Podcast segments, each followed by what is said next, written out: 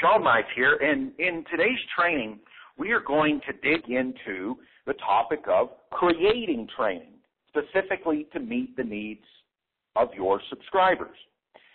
I believe that one of the challenges we have in this marketplace with what's being taught and what seems to work from the outside is that folks, when, especially if you're getting started or if you're trying to improve the nature of your business, you look around and you say, well, what is competitor A doing?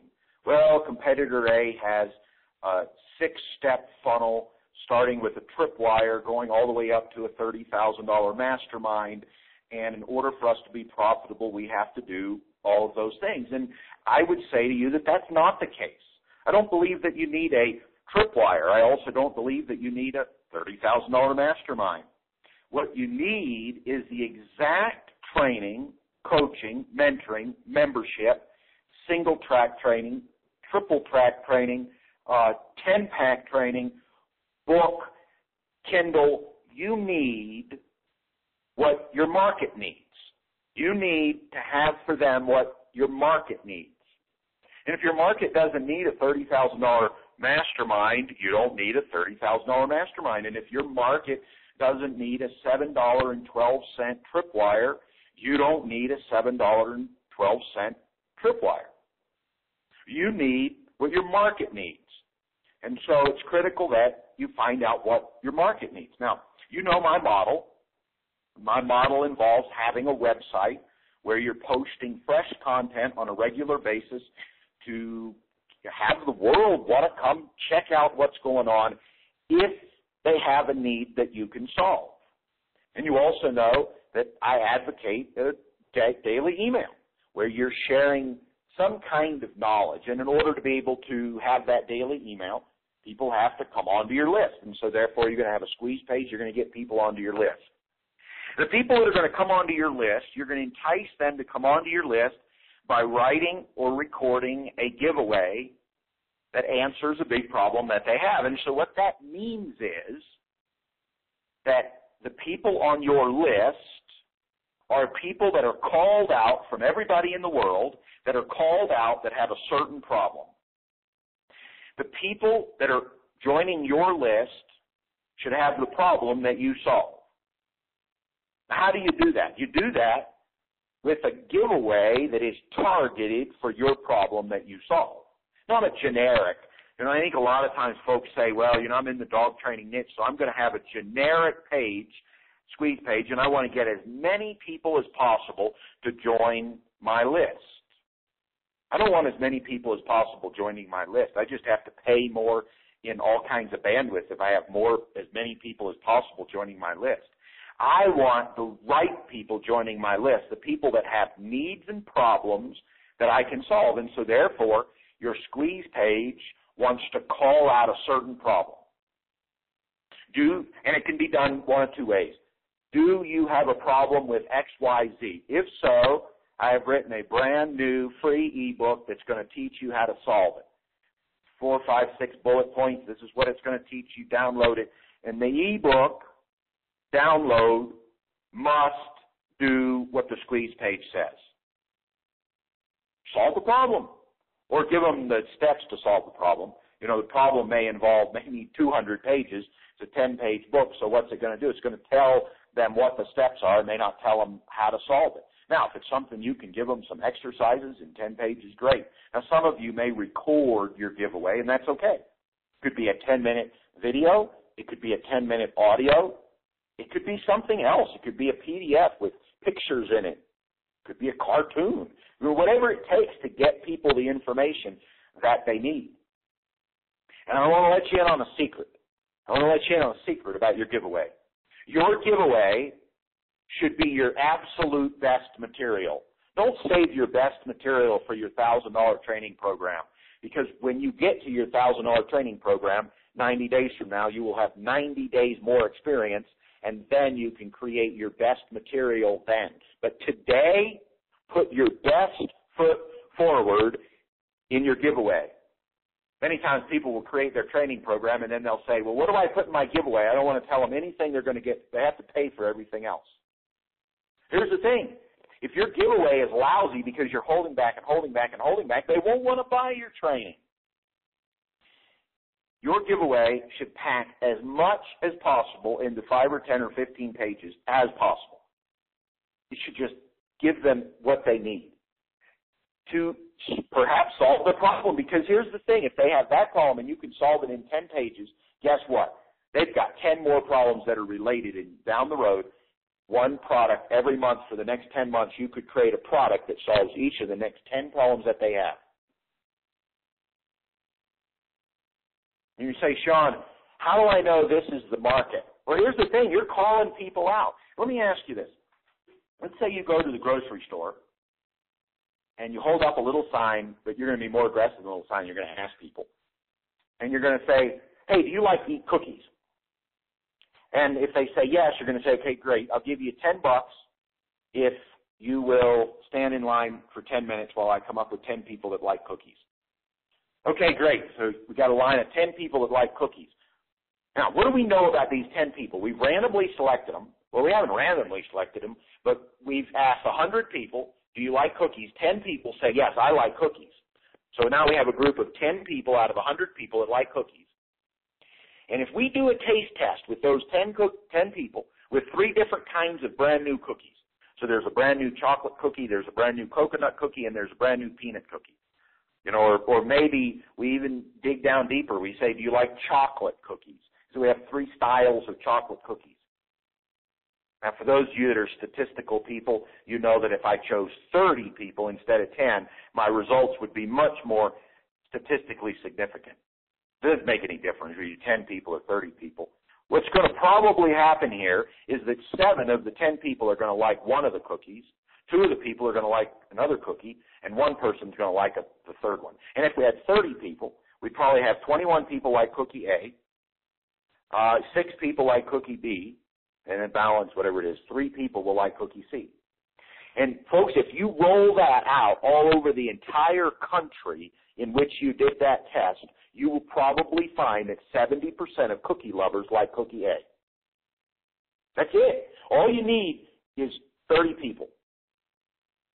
And really you can use 10 if you if you come up with a winner, you're probably there. It's the same way in your niche.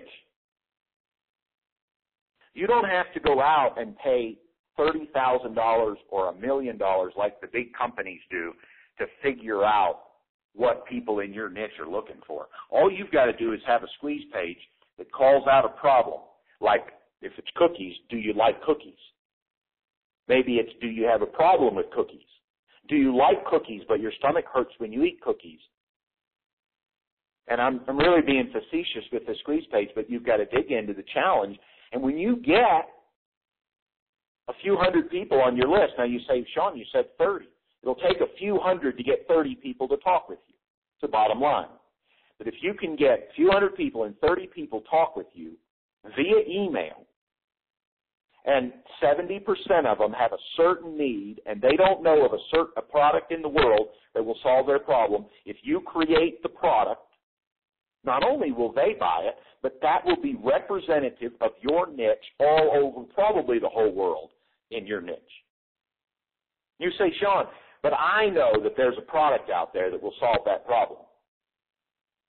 But here's the thing. If nobody knows what the product is, they can't buy it, it might as well not exist. Now, you could say, okay, well, I'll just become an evangelist for that product. You could do that if you wanted to, or you can create your own. Why? Because even if the other company has a good product, if 27 out of 30 people in your niche don't know about the product, they're not doing a good job marketing it, so it's it's irrelevant. It just it doesn't make a difference. Folks, I've done this 10 years in my career, over 10 years now in my career, this is what I've done. Month after month after month, I ask folks, or I have asked in the past, I've asked folks, what is your challenge? And why isn't it being, and these aren't all the exact words, but it, you know, have these conversations. Why isn't it being met? If you tried other things, what have you done? And when every, I mean, month after month, I've been able to come up with a challenge that others are either not solving or if they're solving, they're not telling anybody about it. So I'm able to create a new product. And in theory, folks, if I was motivated to do it, I'm not. Not motivated at all to do this. I just, my purpose lies in a different place. I could take every one of those products minus some of the dogs. I mean, sometimes I created products that just didn't work out. And, and it could have just been a lousy sales letter. It could have been I was in a bad mood when I wrote it. Maybe I had a cold. Maybe I wasn't sharp enough. You know, whatever the case is. But for most of those products, I could probably list them for sale in the search engines and pay pay-per-click traffic to them and run some kind of profit. For almost every one of them, if I was calling out the need and the problem. Now, if I was throwing it out there to the general market, I probably couldn't. But if you take 60 or 100 products and, and you're able to even generate a revenue stream, a net positive ROI revenue stream of $200 per month per product times 100 products, that's $20,000 a month in income right there. Okay, and then that's using a strategy that I don't do. I'm not, I don't necessarily recommend it. It's cash intensive up front. But the truth of the matter is, I created almost all of those products, with the exception of a few that were mistakes. I created almost all of them from surveying my list of a few thousand people, and less than 100 people told me what their challenges were, and yet those challenges are representative of the entire market at large the entire market. I don't have to go to forums to find out. I don't have to go to blogs to find out. It's just my subscribers. Okay, now, if you've created yourself a list of subscribers that have come in for some, please don't be offended here, but bogus reason. So you offered the whole world, I'm going to give you a thousand hours worth of training on some topic if you just give me your name and email address. Guess what? It may be a name and email address, but that's all that is. It's not a relationship. Because here's the thing. You know that you're on many lists. You get 100 emails a day or more or less into your inbox, and you only open three of them. You only care to read three or four of them. All the rest get dumped. And, and you're hoping that if you stay on the list long enough, that they'll finally write a subject line that captivates you. But the truth of the matter is, you're only reading three or four, just like everybody else is only reading three or four. That's why open rates are so low in the industry because you're getting on a whole bunch of lists and you never bond with the person. You never bond with the person. You've got to bond with the person whose list you get onto, and your subscribers have to do the same thing with you. They have to bond with you. And if they don't bond with you, they're not going to read your emails. And if they don't read your emails, they're not going to bond deeper. And if they don't bond deeper, they're not going to buy from you. The way that they're going to bond, you see, you have an opportunity as soon as they hit the submit button or the login button or the give me your free download button, as soon as they hit that big yellow button or big blue button or big orange button or tiny little white button, as soon as they hit that, you have an opportunity for the next 15 seconds to convince them to spend the next hour with you. And you will either win that opportunity or not. It's kind of like if you're talking to strangers. Once again, you're in the grocery store and you say, "Hi, my name is Sean, and we're testing out some new cookies. Do you like cookies?" Look, I've got I've got 15 seconds or less. I mean, really, that probably took two and a half seconds. They're going to look me in the eyes and they're going to see me as a trustworthy person and they're going to take the time with me or they're not and make that decision in a few seconds. It's human nature. Human nature. Some psychologists, I think, will tell you that it's even less than that that people make a decision in less than the time that it takes for you to open your mouth. Like a third of a second, they've decided if they want to invest the next hour with you or not. I mean, it's subliminal. It's like way back in the back of their brain somewhere, and, and I forget what the part of the brain is that, that makes that happen. And here's the thing. It's no different online. And if you think it's different, that may be why you're not getting the results that you want because you've got less than 15 seconds after they hit the enter button for you to convince them that you are trustworthy for them to spend the next hour with you. And you say, well, Sean, I don't care if they spend an hour with me. Here's the thing. If they don't spend time with you, and it doesn't have to be an hour, maybe it's 15 minutes, maybe it's two hours, but if they don't spend time with you and they don't bond, they'll never buy. And so then it really is important, isn't it? And so what happens when somebody clicks that button and then they get to a page that says, oh, we've gotten your email, but we don't trust you enough to give you the gift right now. You're going to have to go into your inbox and wait for it to come in because I'm using an autoresponder company that I'm really got really, really cheap. And so they, they hold back all the emails for three hours to make sure I'm not sending spam. But if you'll wait three hours and go to your inbox, then you'll get an email from me. And then when they do go into their inbox, the email says, please confirm your email address so that we can send you the gift.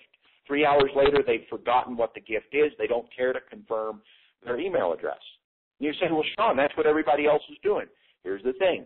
You're following the right people. It's not what everybody else is doing.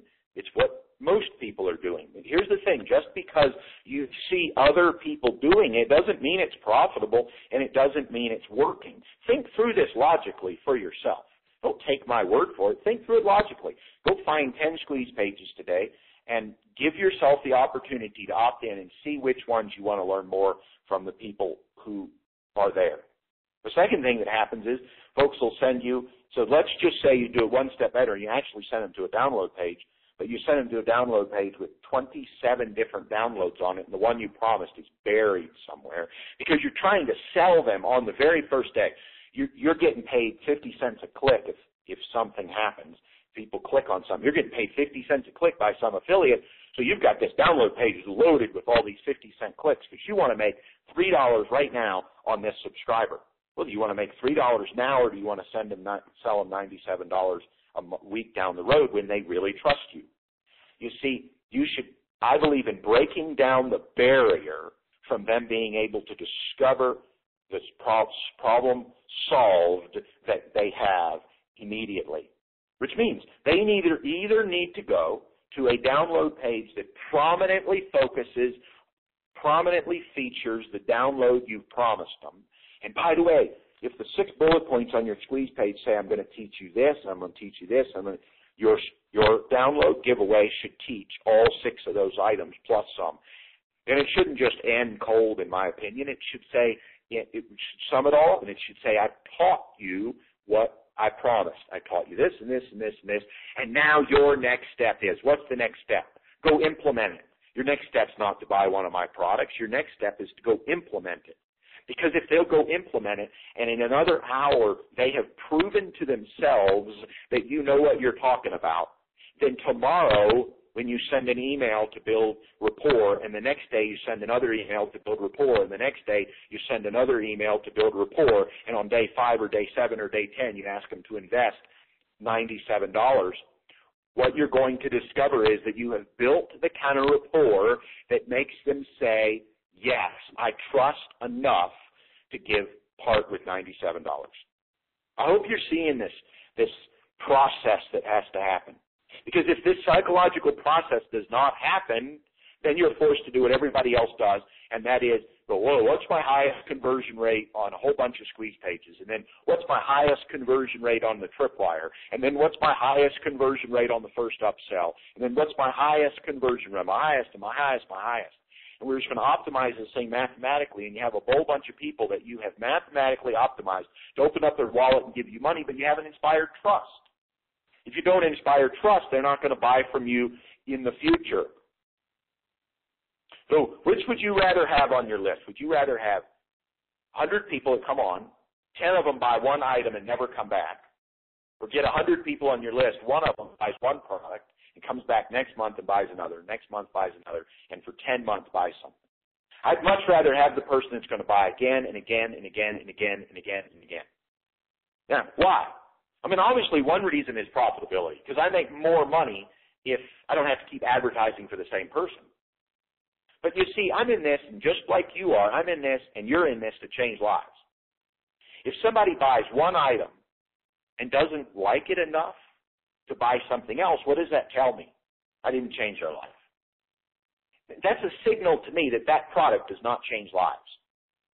And that makes me sad because I'm in this business to change lives. And if I'm changing lives, they're going to get their life changed this week. They're going to come back next week and next week and next week and next week. You know, it's kind of like if you're running a church or you're running a swimming program or you're running a karate program or a community study or a cooking program. If everybody showed up one week and then never came back, I don't care how many comment cards they write out that says, wow, that was the most amazing cooking class in the world. That was amazing Bible study. That was just amazing karate class. If they never come back, what does it mean? Something, you're doing something wrong. That's what it means. And here's the thing. You couldn't build a fitness business. You couldn't build a coffee business. You couldn't build a church. You couldn't build any of these things with just one-time purchases. You can't build your own business the same way either. But it's all about building trust, not about conversion rate after conversion rate after conversion rate. Now, by the way, if, you, if you're at an advanced level and you have these trust pieces in place, is there a place to say, okay, what can we do to increase the number of people that are buying after we've already built trust? Now we're going to layer in some mathematical things. Sure, why not? Let's get more people into the funnel. But when that's all that you're focusing on, I believe you're shooting yourself in the foot. The flip side is when you focus instead on building relationships, when you focus instead on building relationships, and then you create for them what they want to buy, they will buy from you. They'll buy from you. Now, will you have to learn to write the right copy on the page so that they know what you're talking about? Yes. Will you have to use some words that will lead people to say, well, yeah, oh, there's a payment button. Okay, great. Well, you have to learn a few of those things. Yes, but the biggest thing, in my opinion, the biggest thing is the relationship because when I started out in this business, I didn't know very much about copy at all. I learned an awful lot my first year, but I didn't learn very much. I did not know very much at all. But I was able to build rapport and start selling products based on the fact that I build relationships. And folks, those relationships are the most important thing that you can do for to, for creating products and selling them. I mean, a lot of people come to me and they say, "Well, what product should I create first? And there's a part of me, and it depends on the person. If somebody's never created a product before, probably what I want them to do is create a 45 minute product and put a low price tag on it just so they've created something. And if somebody comes to me and they've created 10 of those kinds of products in the past, then I might say, well, maybe we need to have you create a bigger product. Or maybe somebody comes to me and they say, you know, I just really enjoy working with people personally and in small groups. I don't want to create a box of CDs. I want to work with people personally. Then I might say, well, it sounds like to me you're a really good fit for creating a coaching program. Or maybe I talk with somebody and they say, well, my my system, if people just listen to an hour of training, they'll never grasp it. They really need about 25 lessons. And then I might say, well, do you want to have a, you know, make it a coach? And I don't really want to do coaching, okay? Well, how about a membership? And it's 25 drip lessons. Every three days they get another lesson. And, and they're paying a monthly fee or they're paying a yearly fee or whatever the case is for a membership. And so what's the best product? It really depends on what your prospects are looking for and what where what you would like to create. And there's an intersection there between what they're looking for and what you'd like to create because you can do both. You can create what you like to create and it make it a good fit for the people that are on your list. And here's the thing, you may ask, well, do I write it out, do I speak it out, or do I do a video? My first question would be, which do you prefer?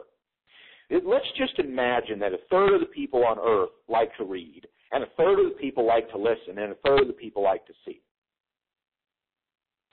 And if you choose one of those three, you're only going to be able to touch a third of the people anyway. The truth of the matter is, if you're really good and you're really recommended, then some people that like video and like audio, they'll read just because they want to learn whatever it is that you have to say. So with reading, you can capture more than half the market. Or maybe you say, I just don't like typing. I'd really like to speak, like I'm doing right now. Well, let's say a third and a third and a third. Third like to listen. And you say, okay, well, I'm just going to do things make people listen. So the third that like to listen will listen. Half the people that like to watch will also listen, and then half the people that like to read will listen. They may not like it, but you'll capture over half the market. And then if you say, well, I'm going to do a video, because I like to do video. Well, the third that like the video will do the video. The third that like to listen can just listen to the video. And then the people that like to read, some of those will watch as well. And you say, well, Sean, why don't I just do all three? That's lofty, my friend. The, the challenge with doing all three is that you're just getting started and you haven't created your first product, or you have created your first product, but you, you've, writ, you've written some books, et cetera, et cetera, may take you a year to create something that's all written and all audio and all video when you've got people that will buy from you this month.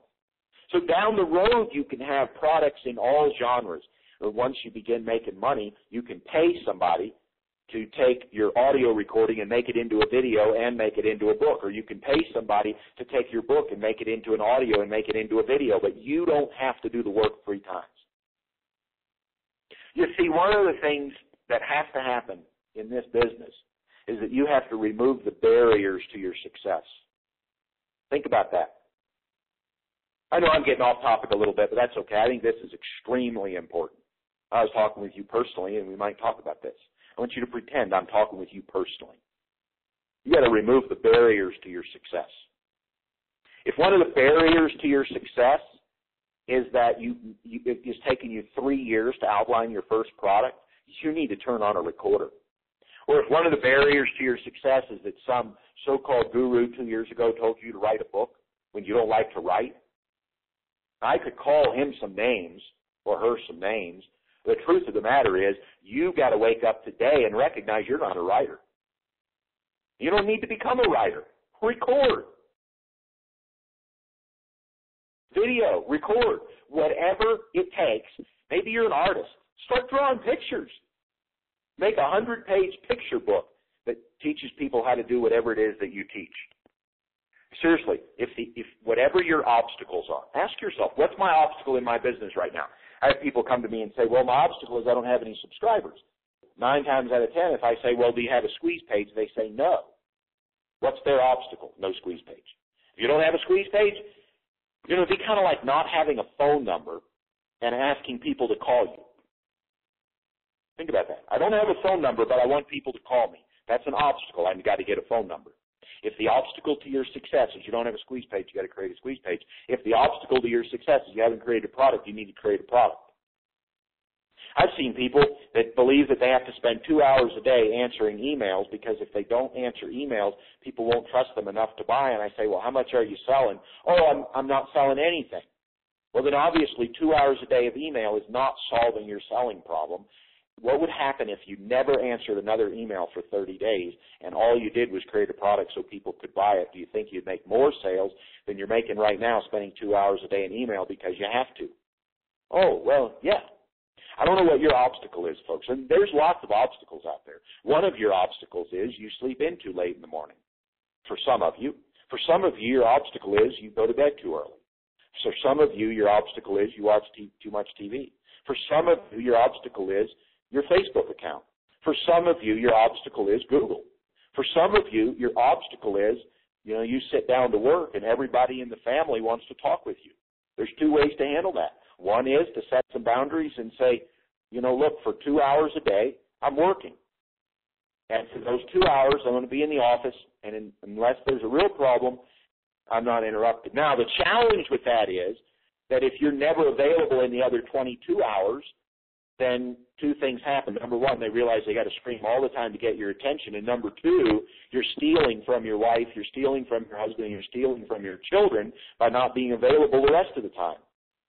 But guaranteed, if you're available the other 22 hours and you separate yourself for two hours to work, then it's fair exchange. And notice, folks, I did not say separate yourself for 10 hours a day. Some of you will hear two, that I'll say two, and some of you will go, oh, oh, okay, I just tell my family I I'm just working for the next month. Doesn't work that way, folks. You lose your family that way. And some of you are losing your family, but you don't know it. You don't just because they still live in the same house doesn't mean you haven't lost them.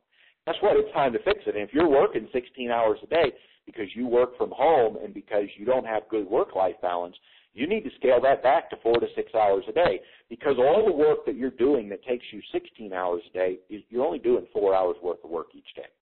You think you're doing more, but if you if you put a timer on each element that you do and you subtract out every minute that you spend looking at voicemail, every minute that you spend looking at texting, every minute that you spend switching tasks, every minute that you spend in Google, Facebook, YouTube, everywhere else, you subtract out all of your time switch times Every time you switch from one task to another, you will discover that if you batched everything and all you did one day was write and all you did one day was record video and all you did one day is this, you can do about 100 hours worth of work over the course of the week in 20 hours if you batch it right. Everybody can do that. You've got to determine, that's not the point of this, but you've got to determine what your obstacles are, and you must remove the barriers to your success. So I told you there were two ways to deal with that. If you can't deal with it at home, then you need to get out of the house.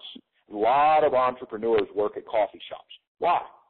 Not because they like coffee. They pay they buy coffee to kind of pay for their time at the coffee shop. They go to the coffee shop so that they don't have to say, "Don't knock on my door. I'm working for 2 hours." You go to the coffee shop, you're settled in, you work for 2 3 hours and you come home.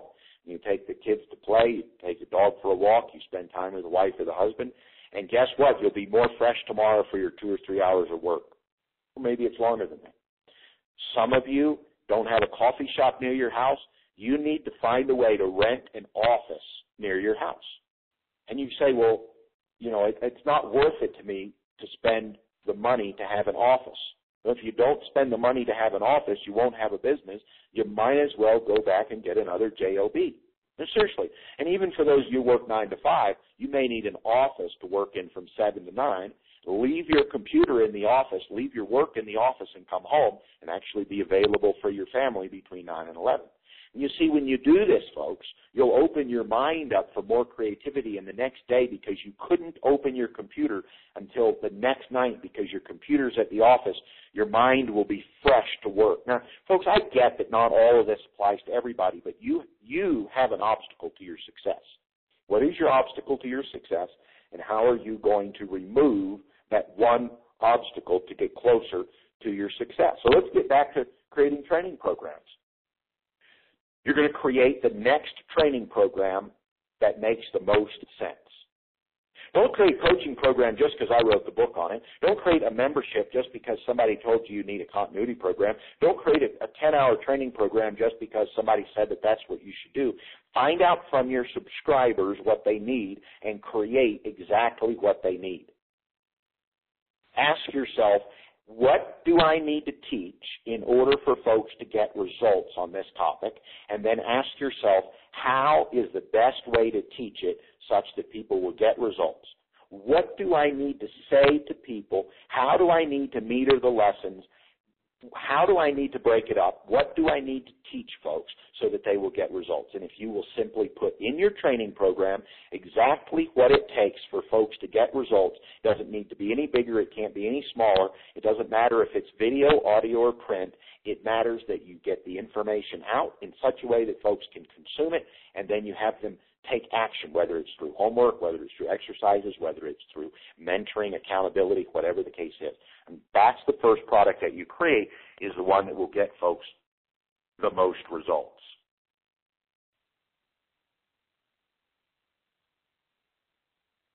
Sean Mize here for coaching and Q&A. Donna, you're live. Go ahead, Donna. Uh, hi, Sean. Thank you very much for this coaching. It really opened my eyes. I just had I have a bunch of questions, but I don't want to take up all of your time. Um, currently, I'm using the two opt-in, so that's one thing that I've learned today is I've got to switch that to a single opt-in. But I read somewhere that the quality of subscribers you get with the double opt-in is better than a single opt-in, and that's why I did it. Is that you don't believe that that's true? I mean, it was quantity over quality is what I've read. Okay, so Donna, the, the issue, what I was describing today was not the difference between single opt-in and double opt-in. So you can do double opt-in, but still send them directly to your download page. So in your, what, what autoresponder are you using? AWeber.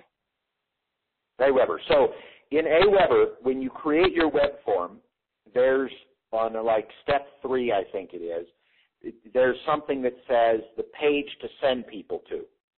And instead of sending them to the standard AWeber page, you're going to send them to your download page. They can still double opt in, and with AWeber, I recommend you have them double opt in. So it, you can still do double opt in. All you got to do is send them to the download page. Then the confirmation email, you need to make that a friendly subject line. So instead of saying whatever the standard AWeber language is, you do have to use the word confirm and there's a couple other words that, that will pass their scrutiny. But it, you could say, uh, please confirm to download your 10 pack of bonus trainings, or please confirm to get the XYZ bonus. Now, what happens is on your immediate download page, Donna, when you give them the thing that I've talked about today, that's wonderful. At the end of it, you're going to say, by the way, I have a bonus training that I've sent to your inbox. All you've got to do is click on the email and get it. And then they're going to be looking for your confirmation email and want to click on it. So get them confirming to get a bonus. Get them confirming to get more information than getting them to confirm just to get on another list. Does that make sense, Donna? Positively, because right now on my my thank you, you know, my thank you for subscribing, I give them a a subscriber new subscriber bonus, so I could use that as my use that to confirm that. Just let them know about it beforehand. Yeah, absolutely. Right? Yeah, that's it, okay. Donna. You see how this will create more rapport and people will trust you more? Right. Okay. I just want to say too, Sean, that um, I've been following your one of your other trainings, and it said about the um, writing articles and putting them on the on the article sites. I just want to let everybody know it works. Everybody says article marketing is dead. Bullshit. It's not. I mean, I followed yours, and I write five articles a day and my subscription, you know, my subscribers has jumped like fivefold in the last two months. So thank you for that. And that's all I'm going to ask. Donna, today. you're welcome. You're welcome. What are the top three places that you're submitting your articles right now? Um, eZine articles, Go articles, and um, basically I put an article on Facebook and my blog. Wonderful. So, What's your author name over there? I'm sorry? What's your author name over there? Author name. Are you going by Donna Walsh? Yeah, DL. That's what I'm known for, DL Walsh on the internet. Okay, so great. So for anybody that wants to oh, see how article marketing, Donna Walsh.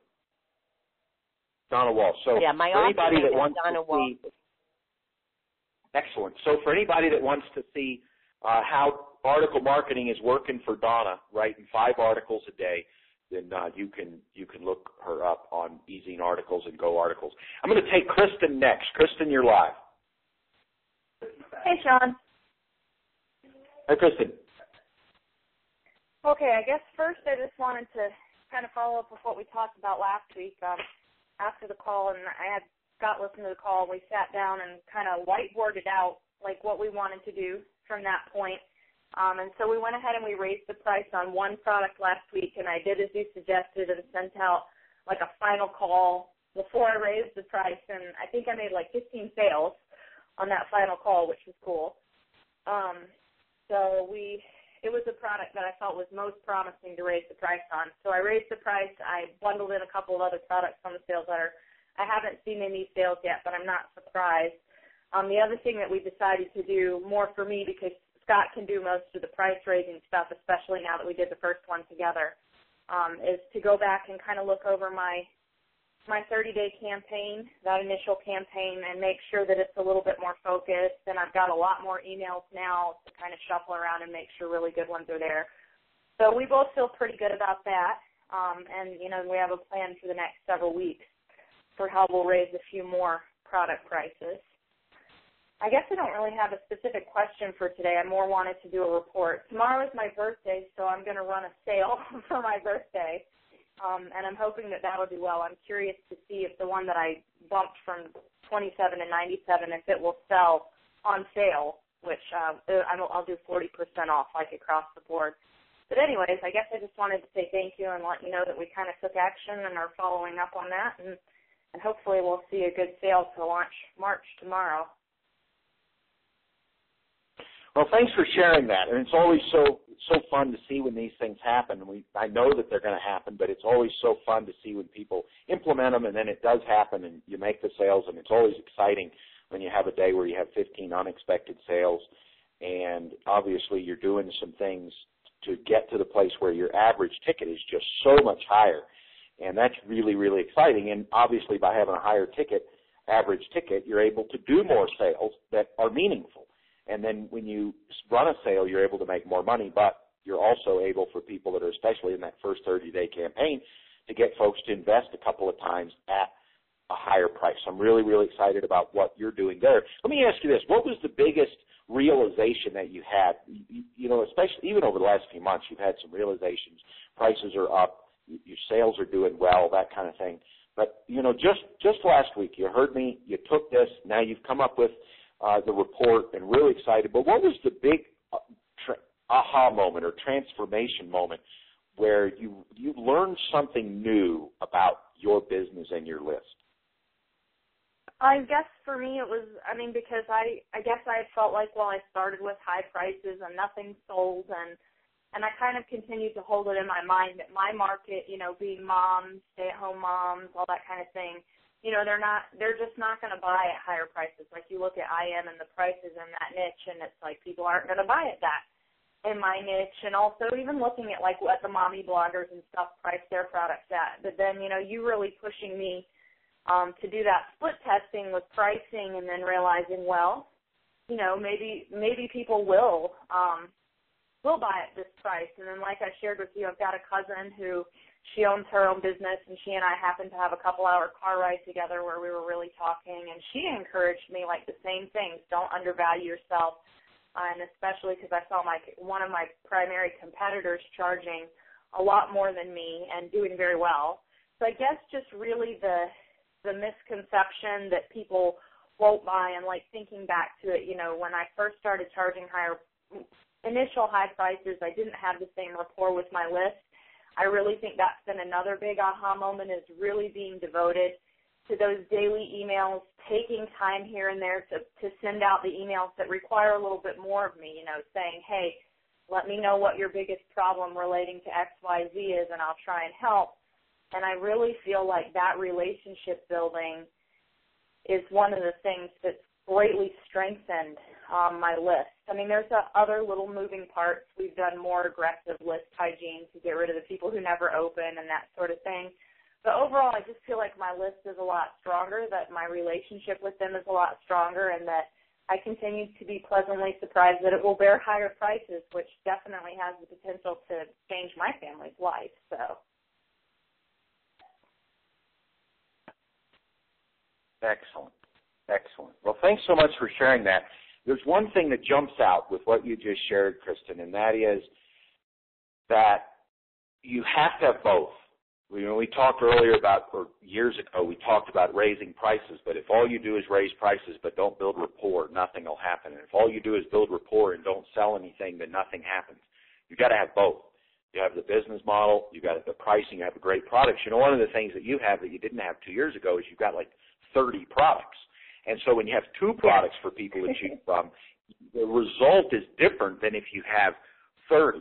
One of the things you can do when you have 30 products is you can feature a couple of them at high prices and you can run a sale every single week. I mean, with 30 products, you could run a $29 product of the week every Friday. You, you know, I mean, every Friday or every Monday or every Saturday, you could have deal of the deal of the week, and just rotate a different product every week for 30 weeks, and have a $500 day, like when you did 15 sales at $27. You can have a $500 day once a week that's totally additional and over and above everything else that you do because of the fact that you've got this pricing structure in place. So thanks for sharing yeah. that, Kristen. And I'm a, a happy birthday. Thank you. All right. Let's do this. Let's take uh, Melanie next. Melanie, you have your hand raised and you put it down. I'm going to assume you still want to chat. Melanie, you're live. Can you hear me, Sean? I can. Go ahead. Uh huh. Okay, so I have to put my hand down because school's about to start, so I'm going to just make this really quick. I um, I haven't been on in a long time. I've been, I've been, you know, we've been talking a little bit on email. I was wanted to get your idea. I, I had spoken to someone who said that, you know, I don't have a, I have a proof of concept for what I'm trying to sell. Um, and I'm wondering, is that a thing that I need, or you know, how do I how do I do market research? Do I just talk to friends who have kids at the age that I'm trying to to attract? Um, what would you suggest? Well, you want to sell online, right? Right. So you need to do your survey online. And so the way I recommend doing it is creating a squeeze page that features a big problem that you know that people who might need your training have, and then find as many ways as possible to get people to that squeeze page so that they become subscribers. And then when they become subscribers, you're going to build a rapport a relationship with them. And then you're going to send an email out that asks them what their biggest challenges are. And that email and the conversation that you have via email after that, that becomes your market research. And that's how I've done it. That's what I taught on today's call. That's what I teach on a regular basis. Right. That's what I did 10 years ago. I continue to do that today for market research. And in my opinion, it is the most effective method of market research for online selling in the world today. So, so what you're saying is it's not really so to get to get most people aren't attracted to fill in a survey as an opt-in is that you're trying to give away that I think solves a problem of theirs and then drive them to a survey? Okay, so what I'm suggesting is that you write a 10 page giveaway that solves some problem that you know that your target market has. And you're going to have a squeeze page that says, discover the secret to XYZ, improving your kids' grades. Then you're going to have five bullet points my this giveaway is going to teach you this, this, this, this, and this. Your giveaway then is going to be 10 pages that teaches them that. That is going to bond them to you so that they trust you. Then you're going to send them a credibility email campaign like I taught last week. You're going to send a credibility email campaign which builds trust. And in your case, on about day four or five, you're going to send a, an email out that says, I need your help. I'm in the process of creating some new training to help with XYZ topic, but I, I, I wanted to make sure that it works for you. So what are your three biggest challenges with whatever the topic is? The people that write back, you can then have a personal email conversation with them, and that's your market research. You're too small, Melanie, to do a survey. If you had 100,000 people on your list, you could do a survey and get 100 results. But if you're going to work with a small number of people, you, I believe you're going to get the most results when you just do it personally via email. Okay. Let me restate that. If you were a Fortune 500 company and you had a $2 million budget for surveys, great, run a survey. But you lose so much results with people filling out surveys You'll get so much more if you just do it via email. It's the same way I do it, Melanie. Got it. Okay. Then I will, I will, I'll, I'll put that as the priority this week. Okay. Thank you very much. All right. Very good. Well, you're going to teach, and I'm going to take another caller, and hopefully I'll get to teach. Donna or David, you're live. Um, okay. Remsey, you're live. Oh, okay. I'm live. Hi, Sean. Yes. Hi, Ramsey. What's up? I just wanted to say uh thanks, man, for all the stuff you gave me. I know it's been a while since I've been on the call and stuff like that. I just wanted to say thanks just for hearing like your, you know, the the training you gave, the coaching you gave today. Just inspired me. I have a couple of ideas and I'm gonna start implementing them pretty soon and stuff like that. I'm, I'm gonna start getting back into it. So I just want to say thanks. Uh, that's all for now, you know. So that's a that's, that's a cool. So Remsey, let me ask you this: How many videos did you put on your YouTube channel? Um, I think I have like still like two or three, not not that many. That okay. How much free time do you have each day? A lot more now. Okay. Could you do a new YouTube video every day for the next 30 days and just not worry about results and not worry about a squeeze page and not worry about how many people see it? But could you do a new video every day for the next 30 days? I could. I think other things to to do or to say or something, but I could do it. You could do it. Yeah, that's, that's it. my recommendation for you, Remsey. Let's get a foundation in your business. Do a video I don't care if you take a picture of you walking your dog. I mean, seriously, just do you can do a two minute video in your town. You live in New York City, right? Uh, not anymore. I live in Minnesota now. The phone is from Minnesota. Okay, so Minnesota. You could go outside in Minnesota and you could look at the snow falling and you could make a philosophical statement about how the snow falling is a lot like life. And as life goes on, the snow kind of falls and there's a pattern and snow falls and it falls on the ground.